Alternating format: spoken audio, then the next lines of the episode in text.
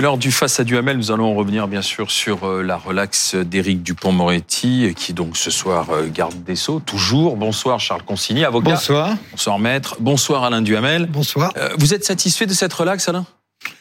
Écoutez, c'était une décision extrêmement difficile dont je pense qu'elle sera d'ailleurs assez impopulaire. Euh, mais globalement, oui, je trouve que c'est, pour reprendre une expression célèbre, globalement positif.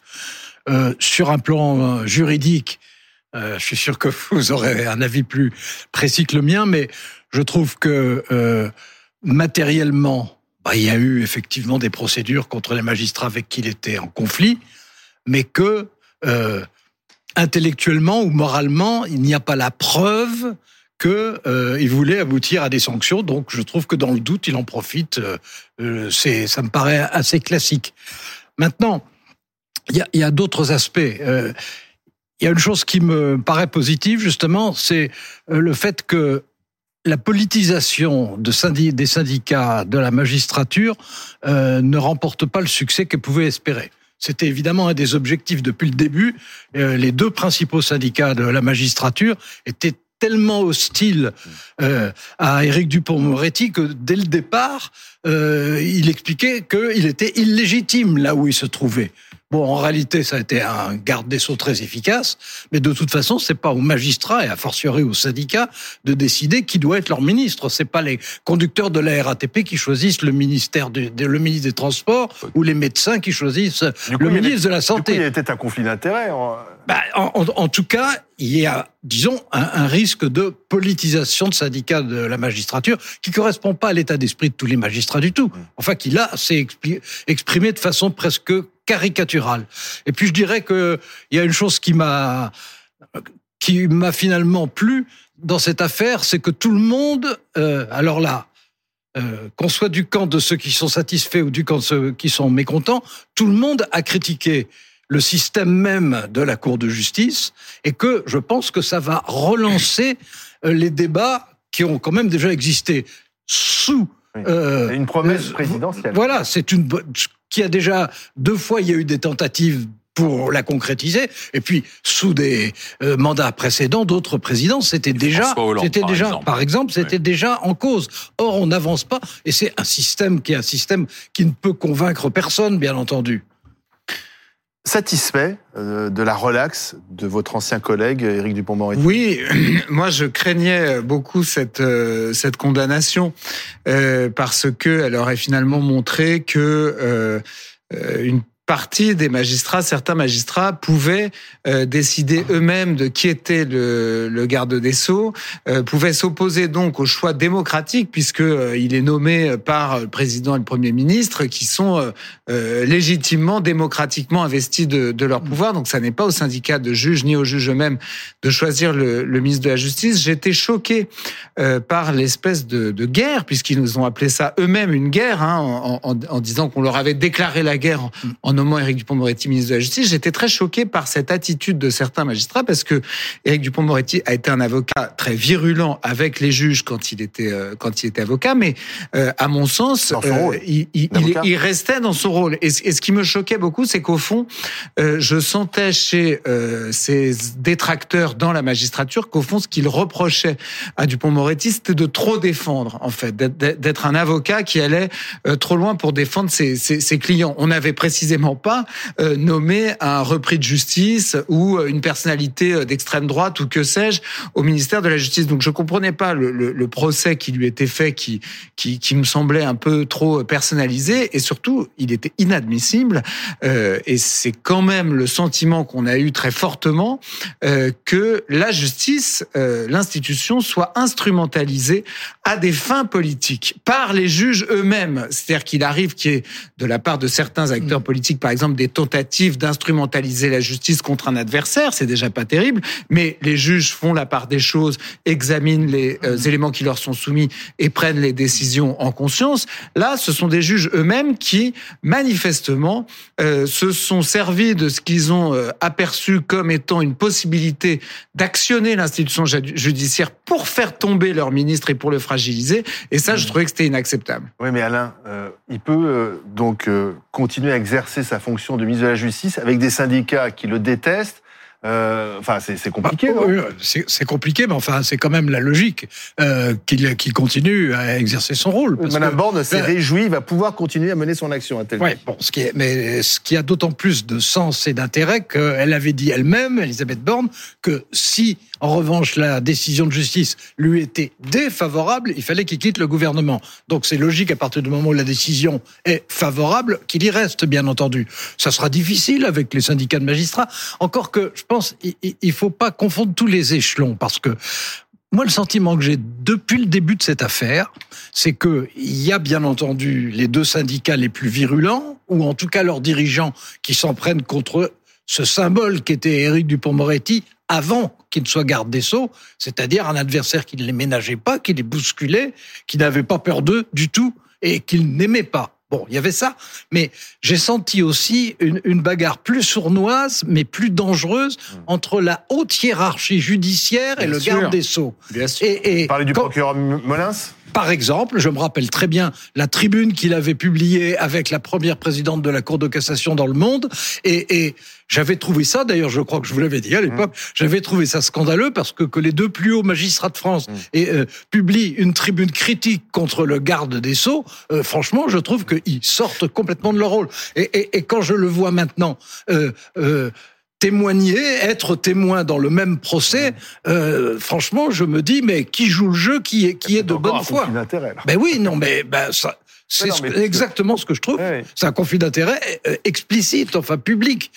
Alors. Pour répondre, mais je, je m'arrête après. Hein, mais euh, cela dit, je suis conscient du fait que ça va être difficile, mais je pense que euh, il faut, il faut qu'il continue à jouer son rôle. Il peut exercer, continuer à exercer son, son Je- je- ministère je- en toute sérénité? Non, je, en toute sérénité, je sais pas. Ça dépend pourquoi faire. Moi, moi, je lui reproche à, à Éric Dupont-Moretti euh, de ne pas, en fait, avoir fait ce que certains magistrats craignaient euh, qu'il fasse. C'est-à-dire que euh, ils ont eu peur que euh, finalement ils les bousculent dans leurs habitudes, que par exemple ils créent un régime de responsabilité euh, pour les magistrats, parce que vous savez qu'aujourd'hui, en l'état actuel du droit, euh, vous ne pouvez pas engager la responsabilité d'un juge pour un acte qu'il a commis.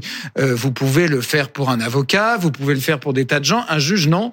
Euh, vous ne pouvez essayer. Y compris comme quand il y a eu des horreurs et des erreurs spectaculaires, comme par exemple à propos d'Outreau. Ouais. Comme, comme Outreau qui était, bah, où, D'ailleurs, il où- était où avocat Dupont-Moretti était, affaire. était, était- Bah oui. oui, mais ça, quand on est avocat, on voit tout le temps des moments où on, on s'étouffe. Alors, on voit aussi des moments, il faut le dire aussi, on a, on a la, parce que c'est Mm. finalement c'est rarement dit.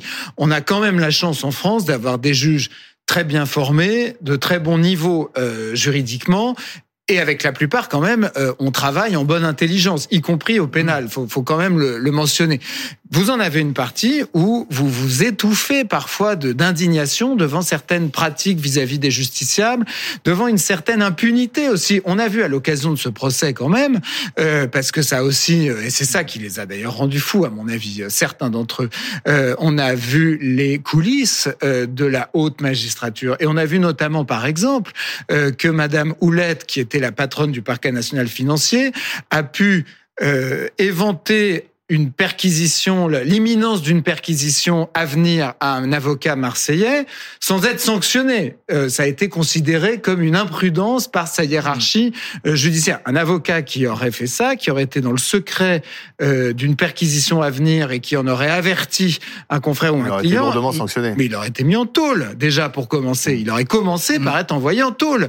Euh, on a le cas d'un ancien bâtonnier d'Aix-en-Provence qui a violé le secret de l'instruction, qui est soupçonné d'avoir violé le secret de l'instruction, qui a été incarcéré, euh, qui, a, qui a été un ancien bâtonnier de Les 60 juges sont ans. intouchables Alors, je, je pense que dans une certaine mesure, malheureusement, oui, il y a une forme euh, d'impunité. Je pense que les, euh, le- le- les contrôles et les sanctions sont pleins de mansuétude et ils n'ont pas supporté dans ce procès-là euh, qu'on voit ça et que Dupont-Moretti leur ait demandé des comptes. Et moi, je trouve qu'en réalité, il ne va pas assez loin euh, dans euh, la modernisation de la, de la justice. Alors, bon, moi je trouve que depuis qu'il est garde des Sceaux, il a quand même mis en mouvement la justice. Le budget a augmenté.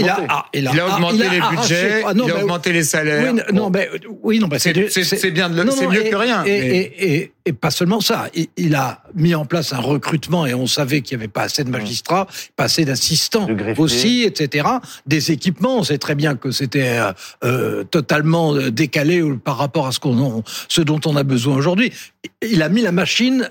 Il l'a fait tourner beaucoup Oui, plus oui. vite. Il a- il et, impulse. et, euh, par exemple, en termes de délai, en matière, sauf erreur de ma part, vous me corrigerez si je me trompe, Mm. en ce qui concerne la justice civile, par exemple, on, on commence à réduire sensiblement les délais Peut-être un peu, qui ça, sont- ça reste qui sont, qui hein. sont beaucoup trop longs. Mais justement, la seule solution, c'est euh, équiper les, équiper les Bah, magistrats, en- de embaucher, etc. aussi. Mais Bon, c'est possible, mais bon. pas que chez Donc- les juges, donc- mais dans, donc, dans euh, toute donc, l'administration. Je trouve que ce qu'il a fait en matière euh, de personnel et en matière de procédures, de certaines procédures, c'est déjà un progrès.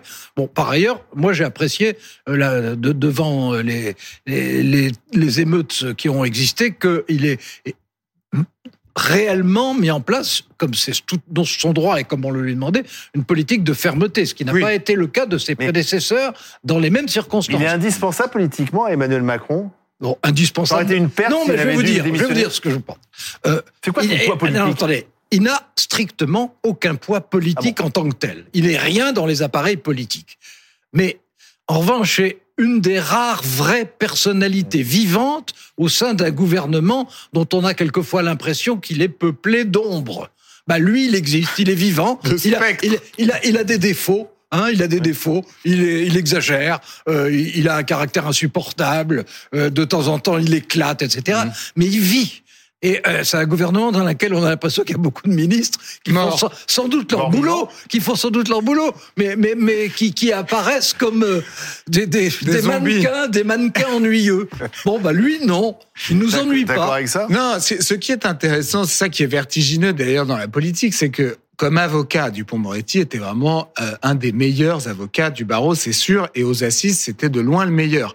Euh, Quelqu'un qui euh, tuait sa femme, euh, il fallait qu'il essaye d'avoir Dupont-Moretti. Hein. C'était vraiment le, le, le, le patron du, du, du domaine. Arrivé en politique, tout à coup, il est en effet sans poids politique et euh, en proie avec la, la violence de ce milieu-là. Il a essayé d'être candidat dans le Nord, euh, au régional, je crois. Oui, au ce- régional, sans- face sans- à et, Marine Le et il Pen. a, et il a mesuré Avec un score voilà, affligeant. Exactement. Il a mesuré toute la relativité de son poids politique. Mais moi, je me souviens qu'à l'époque, c'est pour ça que beaucoup de juges disent oui, en nommant Dupont-Moretti, Macron nous fait la guerre, etc. Je crains pour eux que ce soit pire que ça et qu'en réalité, euh, Macron s'en fout un peu euh, de la magistrature. C'est triste, mais c'est comme ça. Moi, je pense que c'est important, la justice et la magistrature, mais j'ai l'impression qu'il s'en fout un peu et qu'il voulait simplement nommer, c'est d'ailleurs concomitant à l'époque à, la nomination de Roselyne Bachelot, il voulait nommer des figures que les Français Mmh. connaissent, euh, qui est une Ah, certaine oui, bah là, bonhomie et vous qui allez permettent de rassurer un peu la, la- les pas- Français je- dans je- des périodes difficiles. Je, je, je dirais pas bonhomie. Euh, D'abord, Oh, il a une je- forme de bonhomie. D'abord, je trouve que quand on, écoute, quand, on écoute, quand on écoute Éric Dupont-Moretti, l'image qui vient instantanément, je pense pas que c'est la, euh, non, que c'est pas la bonhomie, c'est euh, la, la, la, la vie, la virulence, le talent, euh, euh, la- le naturel aussi. La virulence contre le Rassemblement national, on l'a vu hier. à Bah, par exemple, par exemple, y, y compris dans ses excès. Hmm. Parce qu'il y a aussi des choses qui sont... euh, bon, euh, hier, il faisait la liste de, de tout ce qui demeurait aux marges du Rassemblement national. Je suis pas suspect de sympathie pour le Rassemblement national, mais euh, ça n'est plus ce qu'il est. C'est ce qu'il a été dans le passé quand il s'appelait Front National. Bon, il exagère. Il exagère, mais il vit. Il exagère, mais il incarne. Euh, il est ferme, alors qu'il y a beaucoup de gardes des Sceaux euh, que j'ai vu ne pas être ferme quand il Il fallait l'être. assez longtemps en poste encore Il Ça fait combien de temps qu'il est ministre euh, Bah, c'est c'est son troisième budget, ça fait deux ans et demi. Voilà. Hmm. Euh, écoutez, la fin du quinquennat jusqu'à la fin du quinquennat pas. ou, ou- ou jusqu'au prochain changement de Premier ministre. Mais peut-être qu'il qu'il peut rester. Mais alors, moi, quand je me rappelle les gardes des Sceaux que j'ai connus, franchement, j'en ai connu euh, vraiment euh, un, un bon nombre qui étaient en général enquiquinants, qui étaient conservateurs, qui étaient effacés, qui étaient à la fois euh, impérieux vis-à-vis des magistrats et craintifs vis-à-vis euh, euh, de- du Premier ministre et du Président. Bon, là, l'impression que c'est quelqu'un qui a ses défauts, Mais qui est-ce qu'il est Il a été nommé le 6 juillet 2020. Non, il y a- Bah, moi, je, je, il y a, euh, je- Conclusion, je, voilà, euh, je ne suis pas, comme, vous le savez peut-être, je ne suis pas suspect euh, de, de, de, de macronisme furieux. Non, j'ai mais, pas remarqué. mais, mais je trouve, mais je veux être juste et je trouve que euh, il y avait, il y a en ce moment, je considère moi, un problème d'une certaine obsession d'une partie de la magistrature à l'égard des hommes et des femmes politiques. Ça répond sans doute à des années euh, de D'impunité. de- de- politique et de et de- et d'autorité Et comme d'autoritarisme de le vis-à-vis des décrire. magistrats. Exactement, comme vient de le décrire euh, Alain Duhamel, ça répond à ça. Néanmoins, je Mm. pense qu'on est allé quand même trop loin euh, dans la suspicion permanente sur les hommes politiques, dans les perquisitions à 6 heures du matin pour tout et n'importe quoi. Je me souviens au moment du Covid euh, euh, des, des ministres perquisitionnés, Oui, des oui. ministres en première ligne, ministre de la Santé, Premier ministre, euh, perquisitionnés à l'aube, etc. Bon, Il y a 20 000 plaintes déposées devant la CJR et donc à propos je- de cette affaire du Covid. Bon, il faudra l'élucider cette affaire, mais on voit bien que les hommes politiques, a fortiori d'ailleurs les hommes politiques de droite, sont quand même devenus un peu le, le, le gâteau euh, de certains magistrats qui adorent se les faire. Et donc je, Je me souviens du mur des cons. et, euh, et donc il serait voilà, il serait temps qu'il y ait un retour de, de, de balancier pour arriver non pas à l'extrême inverse, mais à une forme d'équilibre dans les relations entre les juges Dans et tous les cas, l'affaire du Pont-Moretti n'est peut-être pas terminée puisque euh, l'accusation étudie la décision avant de se prononcer sur un éventuel pourvoi Pourvoi en cassation. en Ça, ça cassation sera qui quand même difficile.